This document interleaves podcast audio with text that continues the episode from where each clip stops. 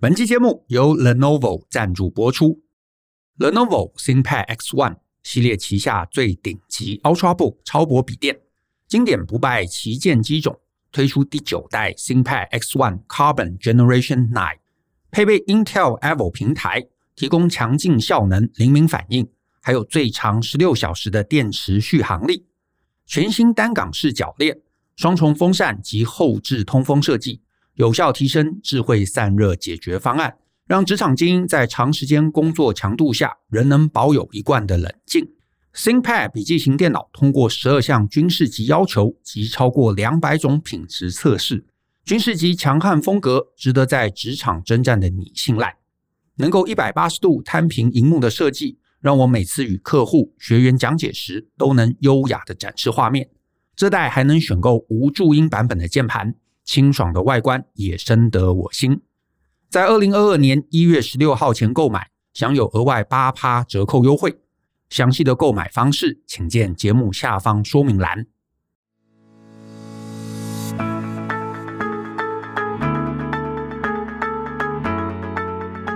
欢迎收听大人的 Small Talk，这是大人学的 Podcast 节目，我是 Brian 姚世豪。今天想跟大家聊的话题是业务。啊，销售工作，呃，我一直觉得，在我职场这个将近二十年的历程当中啊，啊、我们断断续续学了很多技能。如果真的要讲哪一项技能是对我整个职涯帮助最大的，其实就是销售哈，业务。其实我自己从来没有真正在名片上挂过业务啊这样的职位，可是我我在呃，除了工程师之后。我几乎每一份工作，我很认真花时间去学习业务的技能、销售的技能。我觉得对呃我后来的职涯的开阔性啊，其实非常非常有帮助。所以今天想跟大家来聊聊业务或者是销售能力。好，这个我把它当成同义词了哈。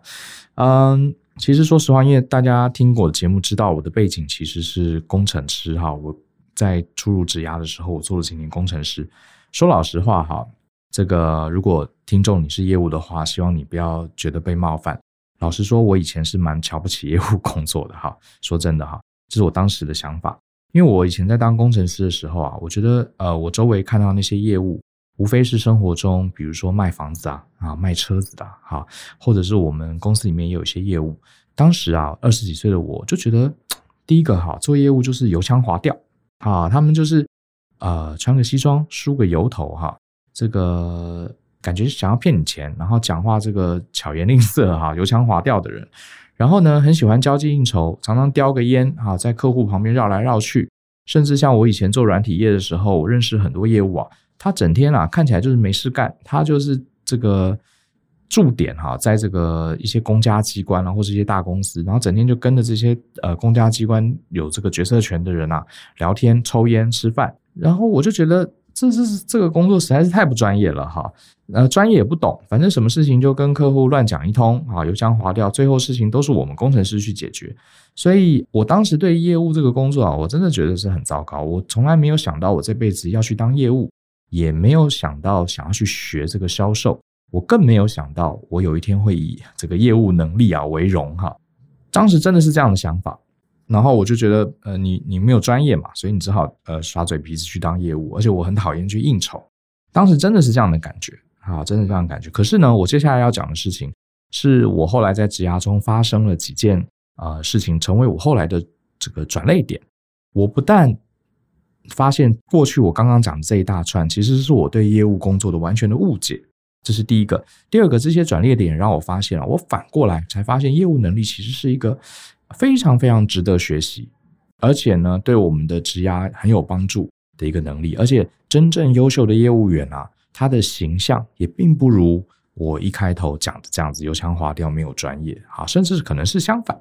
是怎么样的转捩点造成我今天这样的想法呢？我来跟大家讲几个故事哈。我觉得第一件事情我想到的其实是当时我在当工程师的时候，我第一份工作其实是在做帷幕墙，然后我当时也确实遇到了一些业务。那这些业务他可能是来卖这个各式各样材料的，比方说有些业务会跑到我们工厂来，他想销售他的一些呃特殊的工具啦、特殊的螺钉啊之类的哈。确实哈，呃这些业务就是很符合我心中的这个印象哈，油腔滑调啊，油嘴滑舌，然后就很喜欢找我们老板交际应酬，有些时候晚上还要跟他们去喝酒啊，然后都他们付账，就看了很不以为然。可是直到有一次，我们当时公司会用到呃一个很特别的材料，就是大家知道的 silicon。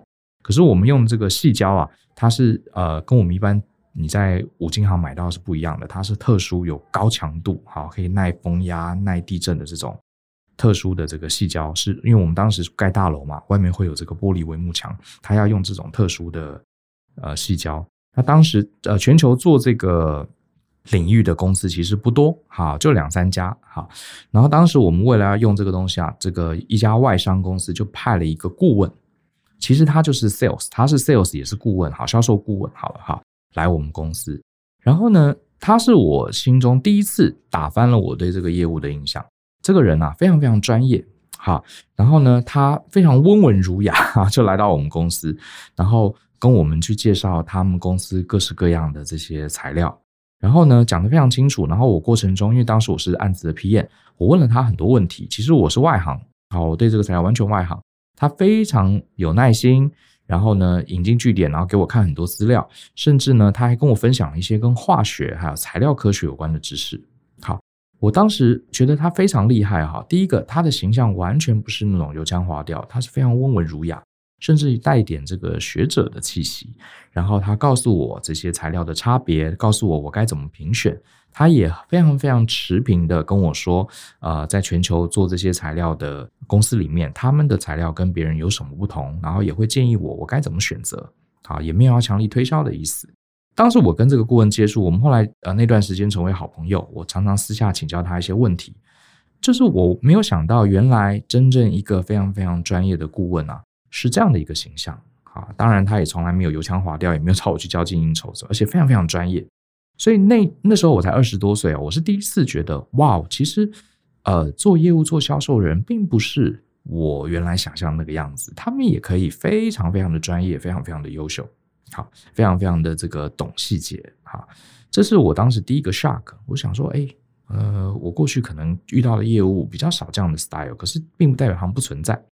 那第二件事情呢，形成我对这个销售工作转捩点，其实 跟工作无关哈。是这个，我爸妈他住在这个一个社区，这个社区还蛮大的哦，有很多栋楼，好几百户。然后有一次呢，社区就办了一个跳蚤市场的活动，就是鼓励呃住户们把自己的这个家里一些用不到的东西啊拿出来拍卖啊。然后这个社区中庭呢就摆了很多很多的摊子，每一家你就去登记，你就可以有拥有一个小摊。他整个下午的时间，大家就在那边卖东西。然后那个我家里也是堆了一堆东西嘛，哈，呃，我就把家里的一些用不到的电器啦，或是一些什么古董纪念品啊，小时候这个状态很好，可是没怎么玩到的玩具啊，我也去摆摊，然后大家就很欢乐在那边卖东西。然后呢，那是好玩哈，我从来也没想到这是一个正经的销售工作。可是后来发生一件很有趣的事情哈，呃，我在卖的时候，我们那个社区啊，因为可能老人家比较多，所以有很多的这个呃移工哈。他们可能是来当这个帮佣，或者是照顾老人家的义工。那我猜他们大概大部分是菲律宾跟印尼籍的，他们也下来逛这个跳蚤市场。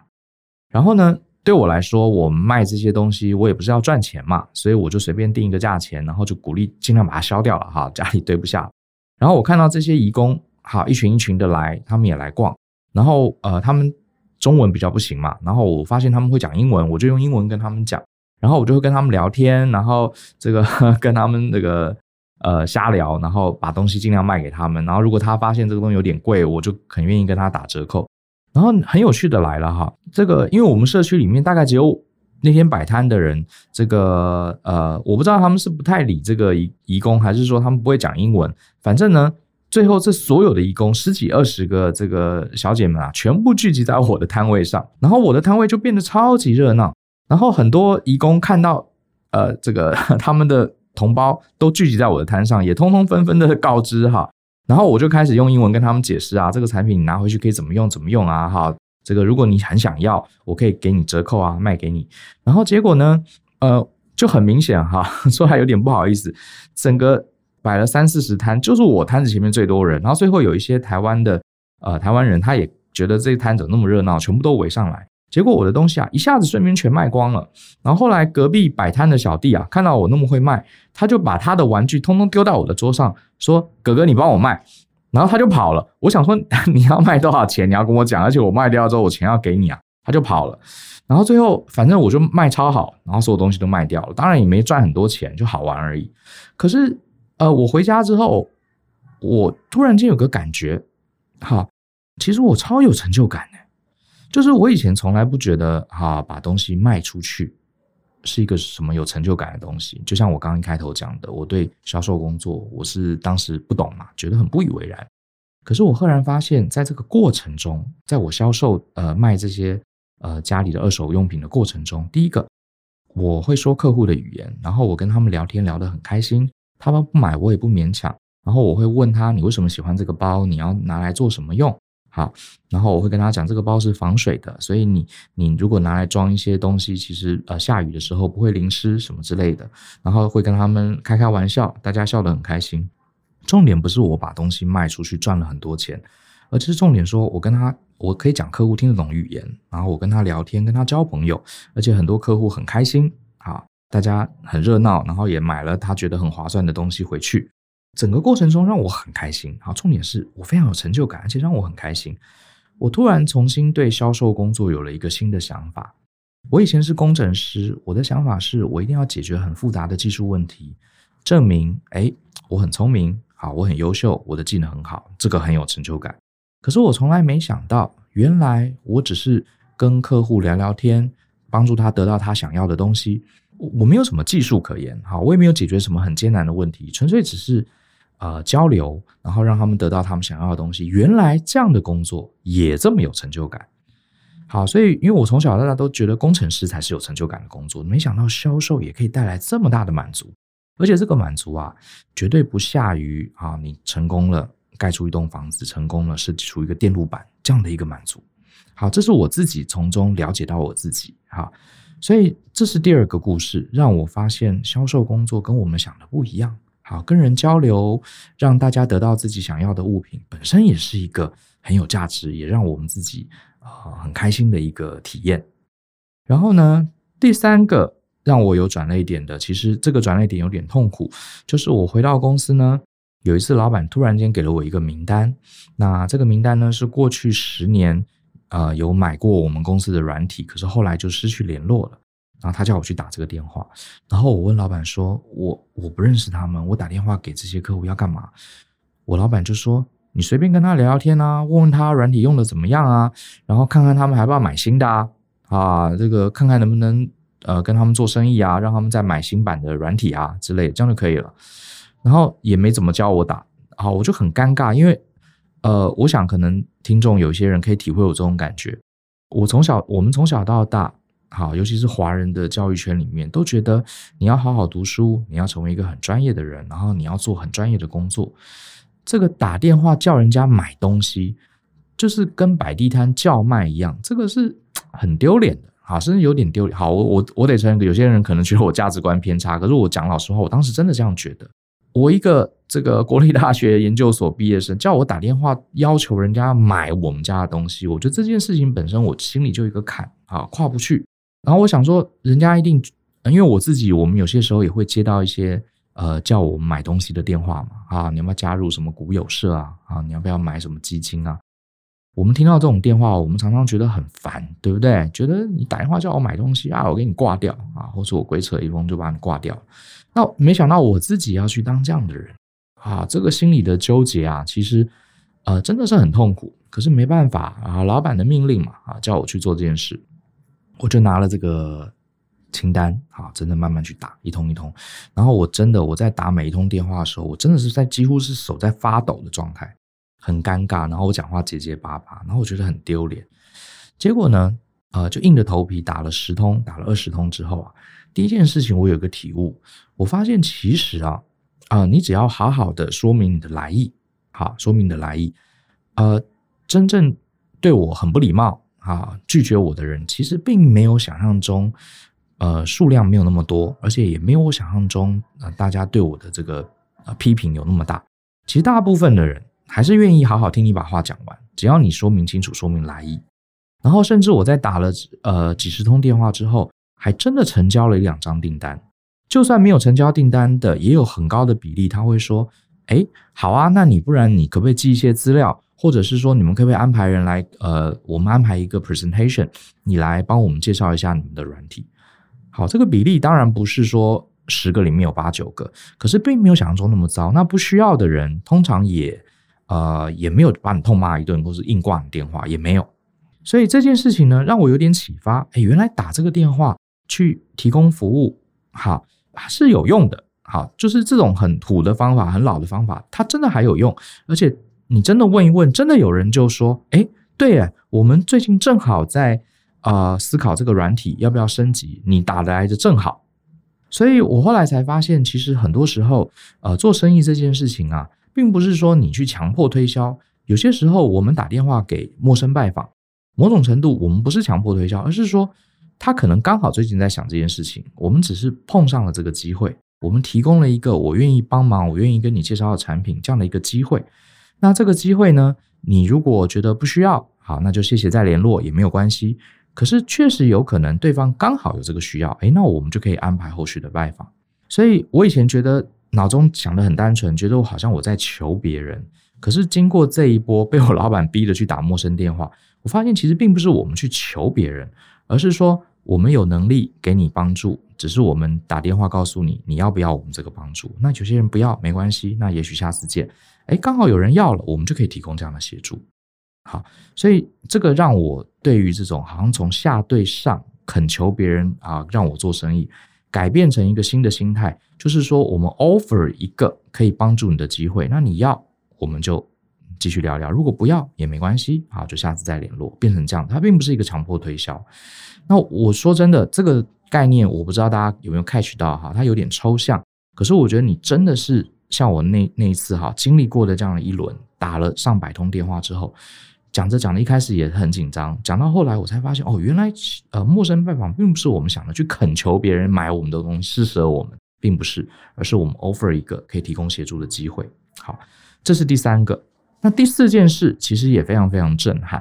好，也非常震撼，是让我对销售这个工作重新有一个全新的观点。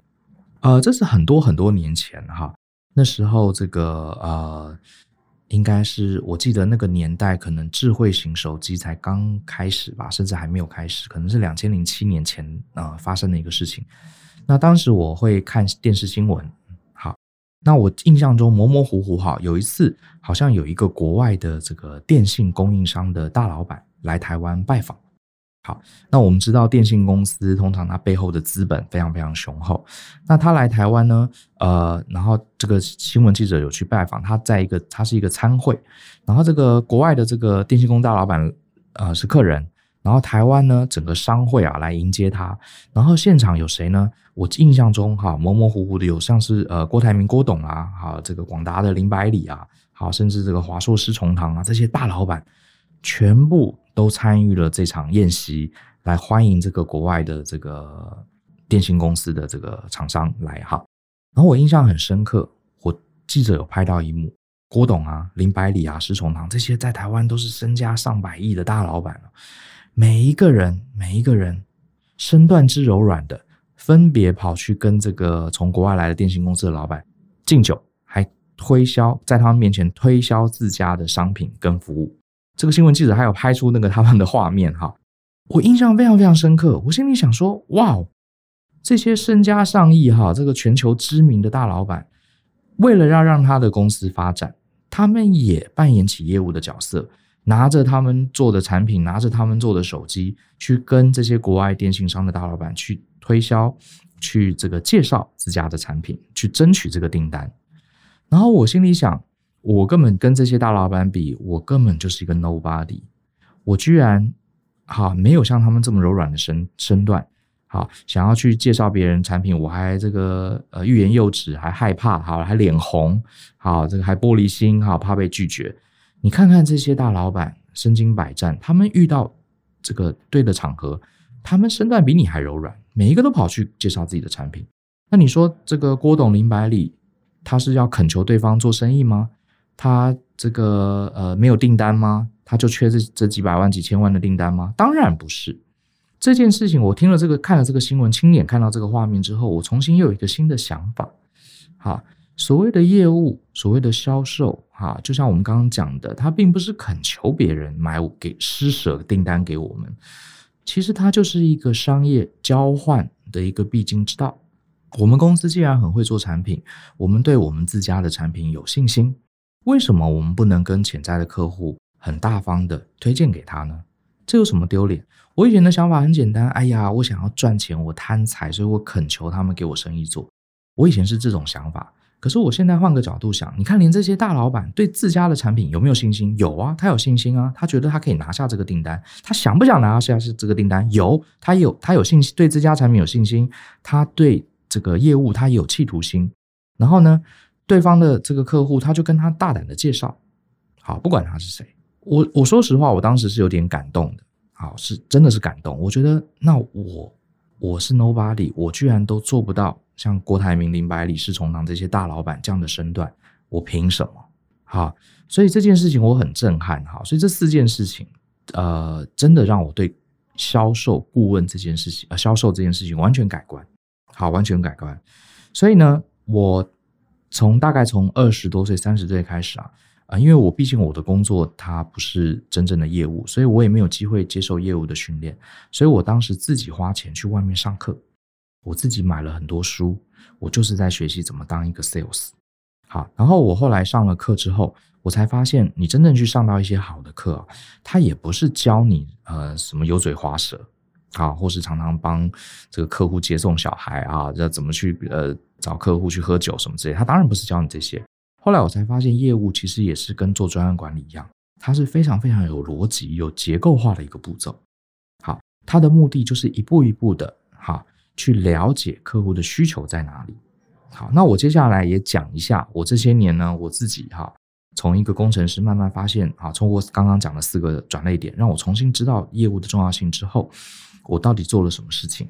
应该说不是做了什么事情啊，就是说我后来学到了之后，我自己的对业务的看法跟心得。然后呢，我也鼓励大家，不管你是哪一行，你都可以尝试去学学习这个业务跟销售的能力。我觉得搭配上你原来的专业，我觉得会让你开外挂，啊，如虎添翼。第一件事情是我最后对业务这个工作的体悟，就是说业务啊，严格的说，它不是在销售产品，不是在卖产品，而是在帮助客户解决他遇到的问题。举个例子，像我常常在课堂中，呃，讲这句话，我可能在 Podcast 有讲过啊，就是当今天有个客户来找你，他说他要买一台电钻，你到底是应该跟他介绍你的电钻有多厉害，还是你应该思考他背后到底要做什么？好，这句话意思是说，当客户来买电钻的时候，他要的其实不是电钻，他要的是一个墙壁上的洞。好，那你说洞要怎么卖给他？你其实可以卖给他 solution。好，因为如果你跟他说啊，我们这边有十种电钻，你开始讲这个电钻的功能，其实你并没有真正解决这个客户的问题。好，没有人天生是喜欢对电钻有兴趣，他其实是透过电钻来解决他家里，他可能家里要挂一个画，或者他家里可能管线要改，他可能要穿孔，啊，要打一个洞。所以真正厉害的业务不会去跟他讲我的电钻多好，而是会跟他说，诶，这位先生，你想要用电钻解决什么问题？说不定我有更好的方式解决你背后想要的那个洞。好，所以这是一个很重要的概念。像我自己也常跟我们自己家里的呃负责企业内训的业务同仁，我常常跟他们提醒：好，你跟客户在交流的时候，你不要一问一答。啊，比如说客户来说：“哎，你们有卖电钻吗？有。你们有哪几种？啊，第一种、第二种、第三种，你就跟他介绍。因为我发现啊，你如果跟客户交流的时候，你只是客户一问。然后你就回答，客户再问，你就再答。那你这样子跟那个真人版的客服机器人有什么两样？而且你的记忆体还没有他多，对不对？你对产品的规格你背的还没有 AI 的人工呃这个智能客服要强，何必呢？对不对？客户提问，其实我们不用紧张哈，不用好像他在出题，我们在考试一样去背这个产品的规格。我们反而应该，既然我们是人，人的认知能力是抽象认知能力是比 AI 要强的嘛，我们不是 database 嘛。好，你应该把你跟客户的交流变成从这个他出题你考呃你答题这样的一个单向的方式啊，透过一个双向的对话去了解今天客户为什么要来，他背后要解决什么问题。好，比方说我就拿我们自己公司为例，呃，我们的专案管理课程在台湾的企业内训界应该算是还蛮呃小有知名度，所以许多的这个客户常常打电话来啊，都是企业的 HR 或是办这个教育训练的人，他就会说，我想要上专案管理课程。好，那一个很不 OK 的业务就会说，我们的专案管理课程多少钱？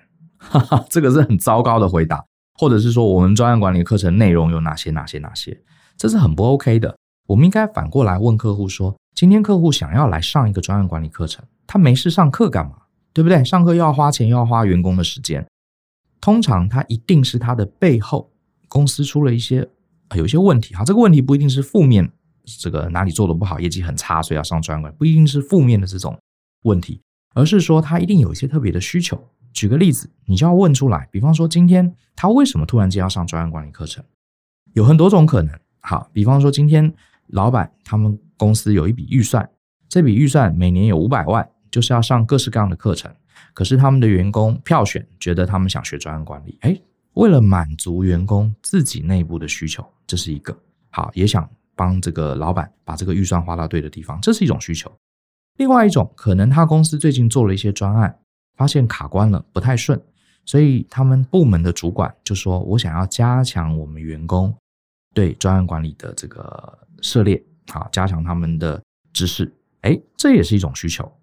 好，还有一种是老板那边觉得啊，我们每次跟客户这个交涉做专案，最后呢，那这个范畴都越做越多，啊，钱没有多，可是要做的工作却越多了，啊，然后这个 PM 没有能力去阻挡这个客户无限上纲的要求，最后专案虽然做完了，可是都赔钱，老板很生气，就说你们都不懂专案管理，你们全部主管过来上专案管理课，诶，这也是一种需求。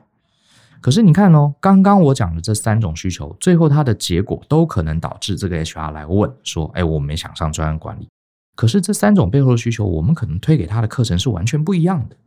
好，因为我们有非常多专案管理课嘛，哈，我们可能推给他是不一样的，所以并不是说他来买电钻，我就卖给他电钻那么简单。说不定我是卖给他电钻，说不定我是派工人去他家帮他钻洞，说不定我卖给他一个 3M 的粘性的挂钩，都有可能。这要看他背后的需求是什么。好，如果说你傻乎乎的就开始跟他介绍电钻，然后说我们的电钻多好多好，那你其实不是真的业务，你只是一个人工智能的客服机器人而已。好，那我们何必要一个真人的业务呢？对不对？好，所以这是我这些年来，好，这个对业务工作做了很多我的一个了解。所以换个角度想，所以你其实真的要当一个好的 sales，当一个好的业务员，你重点根本不是在陪客户应酬，重点也不是。啊，这个很会打折，啊，也不是油腔滑调啊，逗客户开心哈，让客户觉得你很有很幽默风趣哈，重点都不在这边，重点是你有没有很诚意的、很有诚心的、很有耐心的坐下来，好好的跟客户一起聊聊他背后那个墙壁上的洞到底是什么，然后你能不能帮助他解决？你自己解决不了，你也可以帮助他找到其他的资源来解决。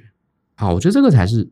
电钻后面那个洞才是真正的重点，好，所以呢，我后来又发现，你要厘清客户的需求，绝对不能一问一答，你反而反过来要多问问题。可是我就发现很多 sales 他其实不太会问问题，为什么呢？因为他很担心啊，问了问题之后，客户答的东西他不懂，那这就是下一个我发现的这个呃，我们我们要改变的心态。我以前当工程师的时候，我觉得，哎，比如说我很懂结构学，那客户如果问我跟结构有关的问题，我答不出来，那就是我的问题啦，表示我学艺不精嘛，对不对？那我就要赶快这个赶快回去读书，哈，赶快回去研究，然后面对客户说，我要让自己更厉害，我才能回答他所有的专业的问题。以前我是这样思考的，啊，回答不出来，我就觉得我很丢脸。可是我发现业务的工作不太一样，业务啊，有些时候。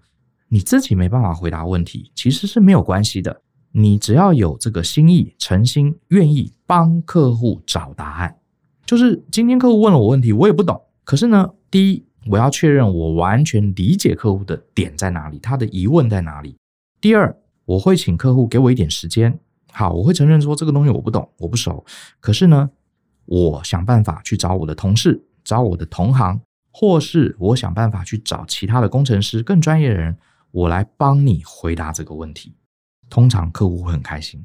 好，我自己好，客户如果把我问倒了，这是很常有的事。客户问了我一个问题，我不懂，我是绝对不会胡说八道、乱讲一通的。我就会跟客户说：“诶，这个我不懂。”可是呢，第一个我确认你的问题是什么，第二个我带着你的问题，你给我一点时间，我去帮你找答案。说真的，这么多年来啊，我被问倒之后，我给客户这样的一个答案，说我帮你找答案，从来没有客户生气的，也从来没有客户批评我说：“诶，Brian，你烂透了，你连这个都不懂。”没有诶，还真的没有。很多客户反而是很高兴的说：“哦，好好好，麻烦你，好，你帮你帮我们研究一下，好，这个有什么结果，好，再来告诉我。”客户大部分反而是很开心的，因为他觉得虽然你现在没有当下好给我解答，可是你的诚意我收到了，而且你会答应我去帮我找到这个问题的答案。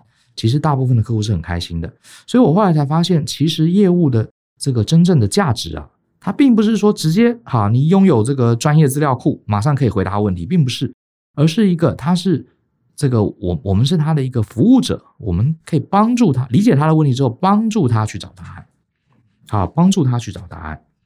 我觉得这个概念啊，是我也是后来才学到的。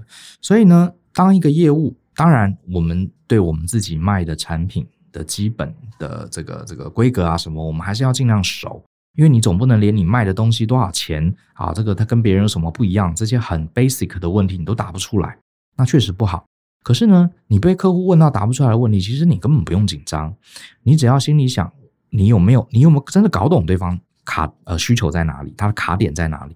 然后呢，你只要跟客户讲说我会帮你找答案，其实通常都可以解决问题。好，这才是。彻底掌握客户的需求，愿意帮他去找到相应的资源，再回答他，这个才是业务最重要的关键。所以这一点呢，是我最近的呃，应该说做了这个销售相关的工作这么多年我的体悟。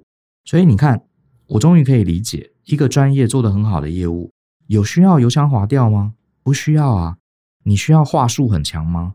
不需要啊。反而你要有的是耐心。你要很愿意去了解对方的答案，而且你要很有诚意去帮他找答案，这个才是这个才是重点。好，你需要交际应酬吗？对，当然有些课有些产业他很需要你交际应酬，可是我也看过很多人，好，他不参加交际应酬，他最终还是把客户问题解决了。好，他也是他也是大家这个非常非常仰赖的一个业务人人员，像我自己就是啊，像以前我在做这个顾问产业，还有软体销售产业。这个产业里面也很多公司是要陪客户这个吃饭啊、喝酒啊。可是我们公司，我跟就我不喜欢应酬啊，我们就不太做这种事情。可是好像也没有影响到我们的业绩啊，我们的业绩还是一路可以让我们存活到现在。好，因为客户来，最终还是要解决问题嘛。好，他还是要帮他的公司好找到最好的供应商，找到最好的产品嘛，对不对？好，我觉得这个核心关键是在这里。好。所以呢，呃，我觉得严格的说啊，我其实这一集的目的啊，是想跟很多，我猜很多听众可能跟我以前年轻的时候一样，对业务这个工作有一些误解啊，甚至会有一些贬低，觉得它是一个不专业的。那我就等于是有点以过来人的方式啊，跟大家分享一下，其实业务的工作跟我们想象是不太一样的。那我也顺便提一下，不管你现在做哪一行，我强烈建议啊，你可以把自己当成一个业务。去锻炼一下，你听懂对方问题，然后帮对方找资源来解决问题这样的一个能力。就算你不是真的去销售东西，你只是在一家大公司上班，你也可以去训练自己的业务能力。我举个例子好了，比方说你是公司里面的一个小助理，你是一个呃小秘书，好，或者是你是一个行政人员，你可不可以当业务？当然可以啊，因为业务我们给他一个广泛的定义，就是帮助。帮助我们身边有需求的人，好，帮助他们听懂他们的问题之后，帮助他们找到解方。好，解方不一定在你自己身上，所以今天你是一个助理，你发现你的主管或是你的同事在某个地方卡关了，虽然好，你也没有相关的专业，可是第一个，你能不能坐下来，很有耐心的仔细听懂对方现在痛苦的点在哪里，他卡关的点在哪里？好，你先不用有答案，好，你不需要有答案。可是先听懂他们的卡点在哪里？我想你愿不愿意去听呢？你愿不愿意去理清呢？好，老板今天交办给你一件事情，你是觉得哎，管他的，反正老板叫我找一个档案，我就把档案挖出来给他，我就了事了。还是说你会愿意坐下来，花个五分钟跟老板说，老板，你为什么想要这份档案？你是不是需要哪些资讯？好，很多时候你会发现，老板叫你找一份档案，其实他要的可能只是其中一个数字，说不定你在别的档案里面有一个更新的数字可以给他，而并不是老老板叫你找那个档案，你就傻乎乎的去搜寻。好，你看，这就是同样一个助理，好，差别就会很大。呃，如果有这个销售心态的助理，他就会说：“老板，你你叫我去找那个档案没问题，好，我马上帮你找。可是我可不可以问一下，你找这个档案要做什么用呢？”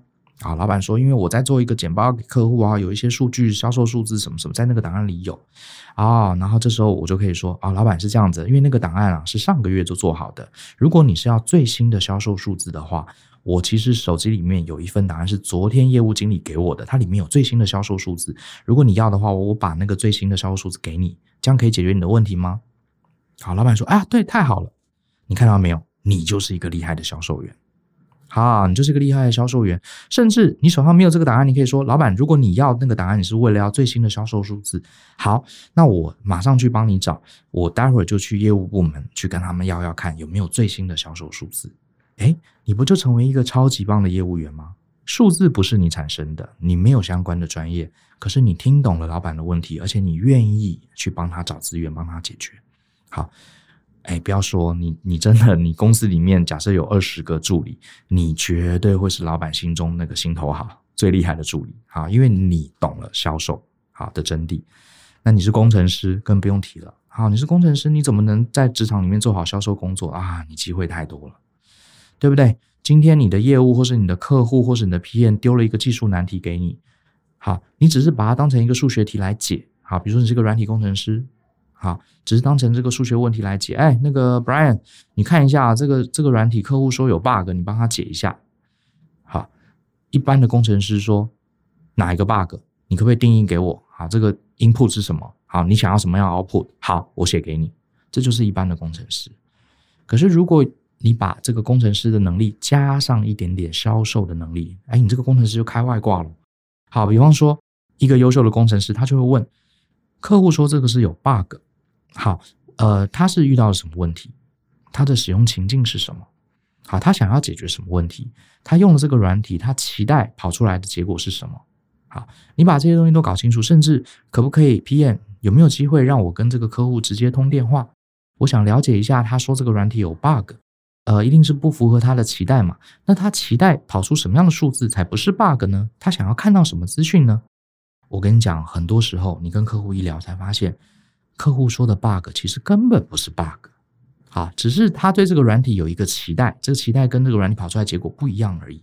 说不定我跟他一聊，发现客户根本是用错功能了，啊，他可能需要的是一个教育训练，这个软体没有 bug，他想要的那个数字是在另外一个功能，又或者。好，客户要的是一个我们现在系统没有的功能，又或者客户其实要的解决的是一个流程的问题，所以搞不好这个工程师回去根本不是去修改程式码，而是呢找业务啊给客户一个新的报价单，增加功能，搞不好还可以赚钱，或者是帮助客户了解到底要怎么用这个产品才是对的。好，最后是以一个教育训练课程作为解决，而不是去修改程式码。啊，这种事情我们真的碰过太多了。可是你看看哦。一个跟只会修 bug 的工程师，跟去了解客户根源问题，甚至找其他的人相关同仁一起解决，好，这样的一个工程师，你觉得在老板主管的眼中，哪一个将来更有可能成为主管，更有可能成为公司的台柱？我想答案非常非常明显了。好，所以我才说，不管你是哪一行，你不一定真的要销售商品，你把你的工作原本的技能把它练好，再加上你去培养一个销售的能力。我觉得你绝对绝对会在职场里面很突出，很突出，而且这会让你手上有更多的筹码。好，你现在可能还很年轻，你做的工作，好，也许你不是很满意。可是有一天，你说不定换了产业，有一天你说不定自己出来创业，这些全部都会用到销售能力，对不对？好，全部都会用到销售能力。而且你这个人就算再专业，你不可能把世界上所有的专业都学会。好，所以真正最重要的就是的能力。反而不是学会所有的专业，而是真正了解客户的问题是什么，完全把它听懂，好，了解他背后墙上到底要打一个什么样的洞。然后第二个，我了解问题之后，我去帮他找 solution。好，那你这样仔细一想，难怪啊，郭台铭、李百里、施崇棠这些厉害的大咖，可以经营一个这么成功的事业，因为他们以前虽然都是工程师，可是他们培养了一个超强的销售能力，哈，这是我的看法。那当然，今天就是跟大家介绍一下啊，我对业务从以前啊的这个所谓的 stereotype 哈，这个这个既定印象，到后来经过几个真正遇到的一些转折，让我重新看待业务这份工作，到最后我拥抱业务这个工作，我很认真的去学习。然后也为我职涯带来很多的机会跟发展啊，给各位分享一下。那我这边也提一下，其实大人学的线上课程有一门课刚好就是谈跟这个业务有一些关系的。呃，我们有一门课叫做销售专业服务的系统化做法。找不到的话，你可以 Google 大人学，然后打销售专业服务啊，销售专业服务你可以找到。这门课是旧开发出来的，你会发现这门课我们虽然谈的是销售，可是绝对没有教你去应酬啊，绝对没有教你去学话术，也没有教你去这个呃油嘴滑舌，哈哈，都没有。因为我们谈的是你今天如果想要出来做一个专业的服务，好，比如说你想要成为一个自媒体。你卖的是一个顾问服务，或是你卖的是一个呃会计的服务等等啊，这些所谓你卖的是专业，专业东西很抽象，它更难销售，对不对？比卖球鞋、比卖车子要更难，因为它也没有明确的规格。那你要怎么样去销售呢？这门课程呢，我们用非常结构化的方式哈，告诉你怎么样去销售一个专业。可是却是一个虚拟的东西。我想在未来的这个时代，你一定常常遇到这样的机会。甚至你想销售你的 idea 给你的老板，希望老板听你的建议，这也是一种销售。好，有兴趣大家可以去看一看这门课程《销售专业服务的系统化做法》。好，那我们今天先谈到这里哈。希望大家不管你各行各业，也许花点时间研究一下销售，我觉得对你的职涯都会有很大的帮助。相信思考，勇于改变。我们下次见喽，拜拜。